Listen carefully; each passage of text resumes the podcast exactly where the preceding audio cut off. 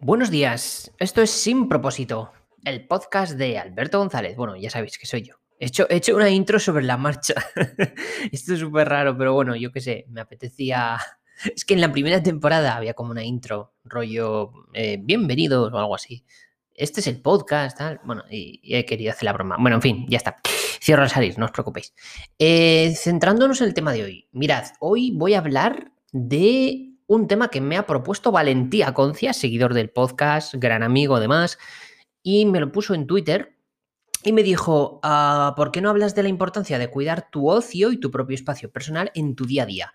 Y dije, ostras, pues es un buen tema, es un buen tema y yo creo que toca hablar. Así que nada, vamos a hablar hoy de esto.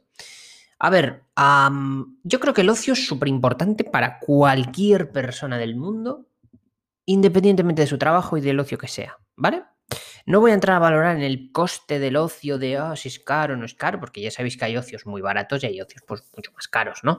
Em, pero creo que es importante. Entonces, el concepto de cuidar tu ocio y tu espacio personal en el día a día, es importante hacer esa separación de si estás trabajando en casa, tu zona de trabajo no debe generarte estímulos de ocio. Es decir, lo ideal, el escenario ideal es que tú tengas una especie de despacho, vamos a llamarlo así, o estudio dentro de tu casa, una habitación básicamente, en la que tú puedas trabajar pero no tengas estímulos del tipo, pues te voy a poner un ejemplo, estás, eh, tienes una mesa con un ordenador en el que tú trabajas porque trabajas desde casa, ya seas autónomo o estés asalariado, y tienes encima de la mesa pues una Nintendo Switch o tienes encima de la mesa eh, un libro de una novela que te estás leyendo, por ejemplo.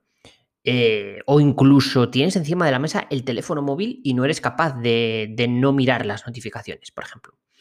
Todo esto va a generar una distracción en tu trabajo y va a impedir que seas productivo. Pero bueno, ya creo que no voy a, no hace falta decir que no es que no seas productivo, es que no vas a trabajar. O sea, ya seamos honestos, pongamos las cartas sobre la mesa. Ya no es una cuestión de productividad, no sé qué, no sé cuántos. No, déjate de palabras, es que no vas a trabajar. Entonces, a ver, yo sé que estoy, esto que estoy diciendo parece obvio, porque dices, va, pero ¿quién va a dejarse una videoconsola encima de la mesa de trabajo? Ya lo sé, he puesto un ejemplo muy extremo. Pero es que hay cosas que tú no eres consciente que te distraen y pueden, ser, pueden formar parte de ocio. Por, por esto mismo que te digo del teléfono móvil, ¿no? O sea, dejar el teléfono móvil encima de la mesa, eh, si vas a hacer un trabajo en el que tú estás esperando una notificación, puedo llegar a entenderlo. Pero si tú, por ejemplo, estás editando un vídeo, escribiendo un artículo, programando, eh, llevando la contabilidad de tu empresa, no sé, cualquier cosa que tú puedas estar usando el ordenador y que requiera una concentración y que sea una tarea que requiera unos cuantos minutos seguidos de trabajo concentrado, deberías eliminar el teléfono móvil de tu mesa.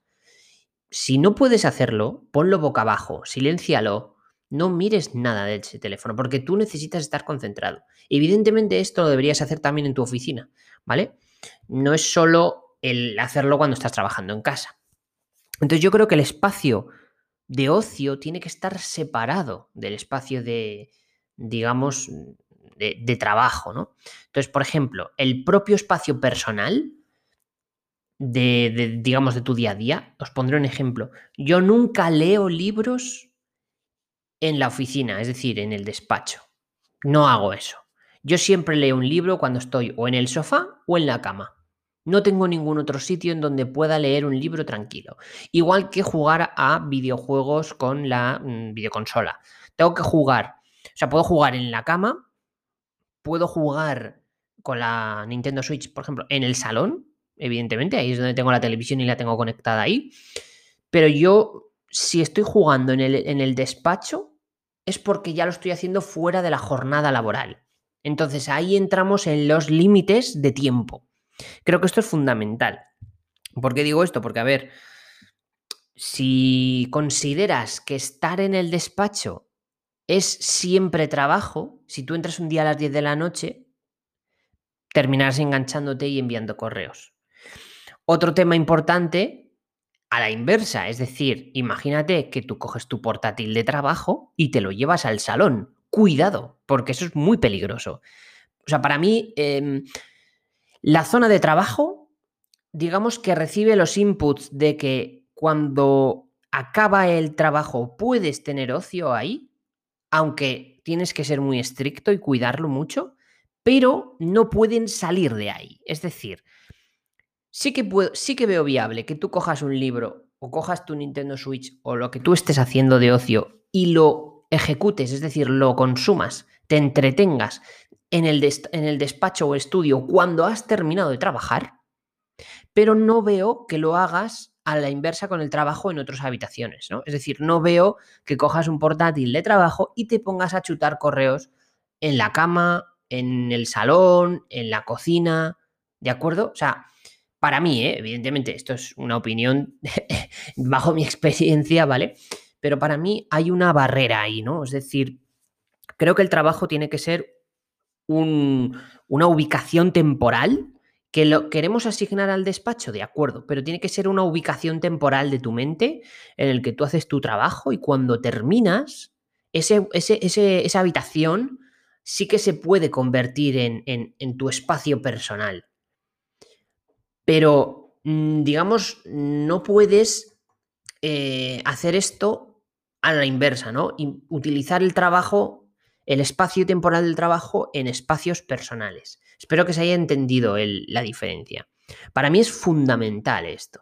Y me parece un tema súper interesante. De hecho, si, si, os parece, os propongo que me deis vuestras opiniones. Me podéis enviar un correo a alberto g, alberto, perdona, alberto que me lío con el dominio. Podéis contactarme, o sea, podéis verlo desde albertogcatalan.com en la web y, o en redes sociales, soy Alberto G. Catalán en todas las redes sociales, ¿vale? Y contactadme y enviadme vuestras impresiones. No obstante, también os digo que si os parece, podemos hacer un podcast en No Tenemos Jefe sobre este tema, a ver qué opinan Roberto, Adrián y Valentí sobre, sobre esto, porque seguro que tienen opiniones diversas y me parece interesante para debatirlo, porque digamos que creo que cada uno también se lo monta de manera diferente y puede ser interesante. Y bueno, yo creo que con esto cerraríamos el podcast de hoy. Ha sido cortito, pero bueno, espero que os haya servido de ayuda esta pequeña píldora. Esta semana está siendo bastante frenética. Estamos haciendo muchas cosas, mucho trabajo, pero bueno, yo mm, confío en que seguiremos avanzando con el podcast. Haremos más. Mm, tengo una lista de temas básicamente en, la recámara y este mes, la verdad que está siendo muy, muy chulo, muy chulo de cositas que estamos creando. Por cierto, he reactivado la newsletter. He reactivado la newsletter que la di por muerta porque no, no veía, que, no, no sentía, no entendía qué podía hacer con ella. Y ahora la he resucitado porque tengo un mogollón de contenido que contar y me sirve a modo de resumen de contenido de la semana. Entonces, me está pareciendo maravilloso el formato nuevo suscribiros a través de mi página web, que tenéis ahí el botoncito de newsletter, en albertogcatalan.com. Yo creo que os gustará. Básicamente es un resumen semanal de todo el contenido en el que he participado. Entonces, pues salen directos de Twitch, podcast de No Tenemos Jefe, de Sin Propósito, algún podcast en, en el que ha aparecido como invitado. Todo esto y mucho más. Y bueno, nada más, lo dejamos por hoy. Eh, cualquier comentario, ya sabéis, contactadme y lo vemos. Nos vemos en directos y en siguientes episodios. Venga, vamos a cortar ya. Hasta luego.